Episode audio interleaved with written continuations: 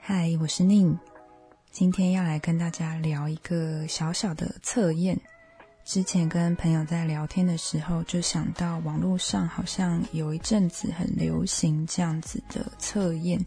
那我们玩的是一个像六宫格心理测验的游戏。因为网络上实在有很多版本，我查了一下，好像是从美国来的，或是从韩国来的，我没有办法找到一个正确的来源。大家可以在网络上搜“六宫格心理测验”这几个关键字，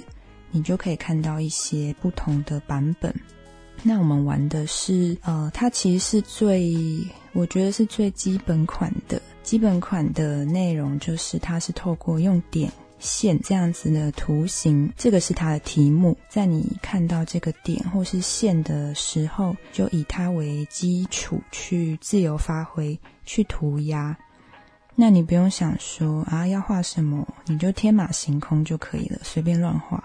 比方说，你看到呃一条线或是一个点的时候，你会联想到什么，你就自己随意的去发挥，任何事物随便画。它的规格就是六个题目嘛，六宫格，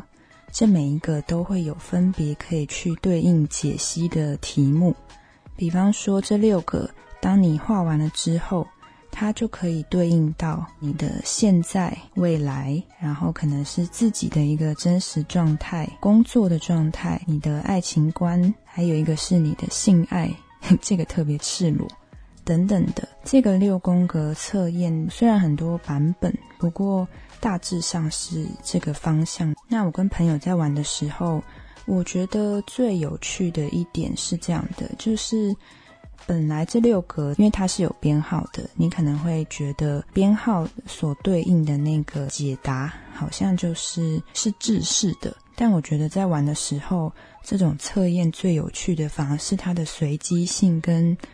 跟一种开放性的解析，本来它可能第一格它会告诉你这一格你所画出来的东西是表示你自己，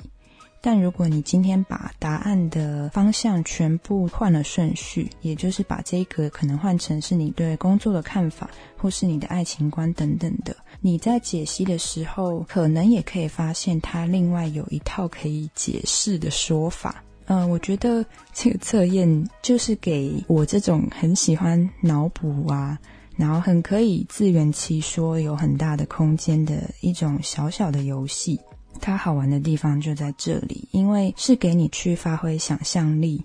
然后去尽量的天马行空，所以你所画出来的任何一点线索跟细节，它其实都很完整的可以去呈现你这个人。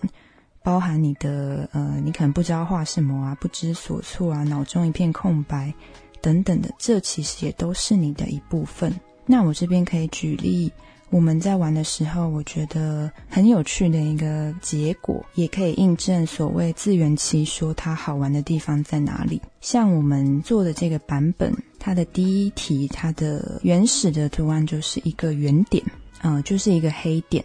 所以你看到这个黑点的时候。你就自己去想象，呃，你会联想到什么？你用你的笔去把这个点去延伸，画成任何的图形。有人可能就是把这个点当成眼睛啊，或是你把它当成一个台风眼，或者是你甚至就把它延伸变成一个线条之类的。没有标准答案，完全就是照你自己的想法去做。然后我就给朋友玩，他就把这个点画成，他把它画成星座。同时，他在旁边加了一个北极星。然后我在看到的时候，就觉得每个人画的真的都不一样。每个人会呈现自己的，嗯，它其实就是呈现一种你的心灵风景吧。网络上的 网络上的说法是这样子，你可能听起来会觉得很假掰啊，就是很很文青吧。那朋友画的这个星座跟北极星。这个题目它原本的设定就是这一格是代表你自己。那我们在解析的时候，可以去解释的方向是北极星就像是一个你要去的目标，是一个呃，它是固定在那里的，它的位置没有变。然后它是在一个遥远的定点。那星座的这一个图案，可能就表示你这个人，表示你现在的这个位置。也就是说，呃，你要前往你的目标，你设定了你要去的方向的时候。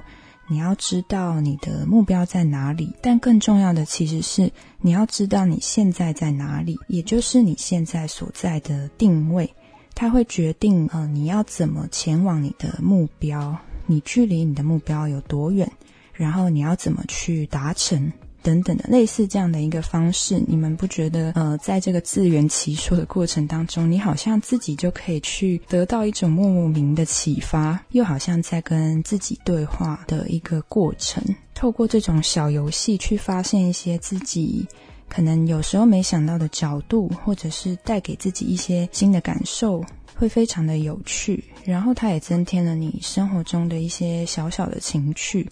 有时候你跟几个朋友不知道做什么时候，其实这种小游戏就真的蛮好玩的，而且它也很适合拿来在一些团康活动啊、迎新活动。看网络上有蛮多学校或是课程，他们其实也会搭配类似像这样的游戏，去引导学生或者是同学之间可以互相了解、互相交流，增加彼此认识的机会。我觉得。其中也蛮重要的，就是你也可以透过这个过程，也是认识自己的一种方式。平常人与人之间的互动比较常常是透过说话的方式嘛，但其实大家都有自己内在的世界，这个内在的世界它不一定可以透过讲话去讲清楚，甚至很多时候是没有办法说的。但如果我们今天可以透过比如说，像是涂鸦、画图这样的方式去表现的时候，它反而是另外一种语言，让彼此的认识可以有另外一种层面的角度。就在这边跟大家分享，你们可以去找来玩玩看。然后你也可以试试看，如果把他给的嗯题目的顺序，你解释的时候把那个顺序调换一下，说不定你也可以有不同的解释。我觉得它就是一个 可以去练习，嗯，你怎么看待、你怎么诠释的一个过程，就是一个放轻松、发挥想象力的小游戏。有机会的话，也可以分享你们玩的结果。我们就下次再见喽，拜拜。